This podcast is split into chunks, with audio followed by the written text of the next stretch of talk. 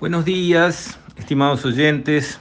Quisiera comentarles hoy, hacer como una reseña de un libro que acabo de terminar de leer y que incluso para mis estándares de, maratonista de la lectura es un libro gordo. Eh, cientos y cientos de páginas, se debe acercar a las mil. Se titula ¿Por qué manda Occidente? Puntos suspensivos por ahora. Su autor es Ian Morris. Y ahí él digamos, hace el relato de los 15.000 años que van desde la última edad de hielo hasta ahora, mostrando, digamos, dónde surgió la civilización, en qué tiempos, con qué cambios, mostrando que a lo largo de esos 15 milenios, durante 14 milenios, Occidente, lo que conocemos como Occidente, digamos, eh, con el núcleo de Europa, digamos, como fundacional, esa parte lideró el planeta, estuvo en la frontera, tanto sea del conocimiento como lo de negocio, como la potencia militar, etcétera, etcétera. Y solo durante mil años, un milenio, Oriente, lo que está en torno de China, Japón, sudeste asiático, eh, estuvo al frente, más o menos desde los 500 y pico hasta los 1700, digamos, 12, 12 siglos estuvo adelante Oriente y todo el tiempo restante, incluso ahora, Occidente fue, llamémosle así, superior, más avanzado. Este. Pero las cosas cambian muy rápido y, en este libro mm, llevan la cuenta, digamos, de un índice de desarrollo social que va mostrando cómo van evolucionando las sociedades en los distintos sectores del planeta. Y después también tiene incluso mediciones de cuánta energía captura una persona en los distintos lugares del planeta y cómo ha evolucionado eso a lo largo de tantos años. Y por ejemplo da algunos indicadores interesantes de lo rápido que cambia esto porque se ve como un rebalanceo hacia una recuperación de Occidente del, liderazgo, que está en camino, no está concretada, sigue siendo eh, Occidente lo, lo, más avanzado y lo más poderoso militarmente, etcétera, pero Oriente viene en un plan de recuperación y da algunos indicadores interesantes. Por ejemplo, cuando Mao y Nixon se reunieron, dice este libro, a principios de la década del 70, el trabajador americano medio era 20 veces más productivo que el infracapitalizado trabajador chino medio y Estados Unidos producía el 22% de los bienes del mundo frente a solo el 5% que se producía en China. A lo largo de los siguientes 30 años la productividad estadounidense continuó subiendo, pero la inversión hizo que la China subiera tres veces más rápido. Hacia el 2000 los trabajadores estadounidenses eran siete veces menos productivos que los chinos. La parte que Estados Unidos tenía en la producción de bienes del mundo apenas se había modificado y era del 21%, pero la de China casi se había triplicado y llegaba al 14%.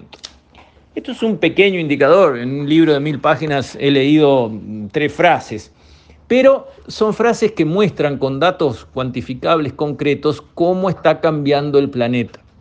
Cómo Oriente, por decirlo de una manera amplia, con el liderazgo de China por su eh, inmenso volumen, pero también con los otros países alrededor acompañando, está recuperando posiciones rápidamente de la mano no del comunismo que la arruinó desde la época de Mao en el 48-49 hasta que Deng Xiaoping en el 73 dijo, le llamaremos socialismo a lo que funciona, no importa que el gato sea blanco o sea negro, importa que cace ratones, y el que caza los ratones es el capitalismo, y hacia allá fue China, mantuvo las restricciones políticas a la libertad individual en, los aspectos de, de, política, un solo partido, etcétera, etcétera, pero en materia de mercado y capital se fue al extremo del capitalismo más, llamémosle, salvaje, porque así es.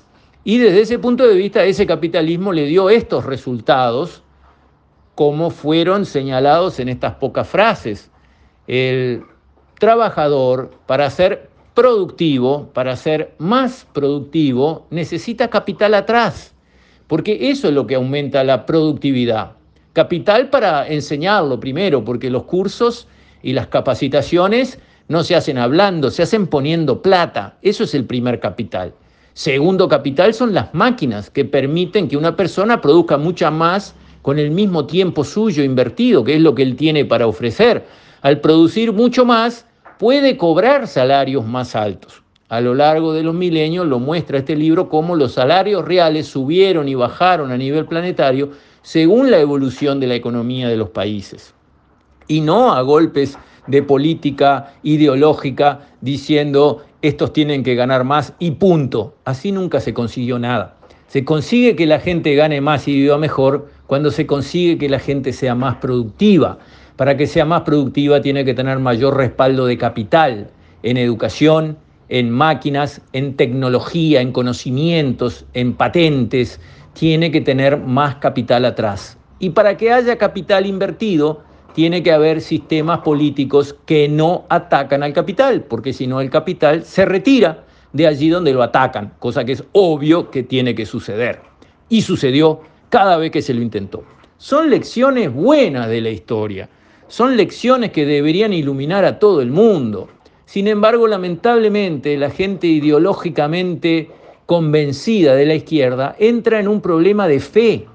Ellos creen en sus profetas, creen en Mao, creen en Castro, creen en Chávez. Son los profetas, prometieron la tierra prometida y va a suceder, no importa que toda la evidencia empírica a lo largo de todos los años y a través de todos los países demuestre que estaban equivocados, no importa.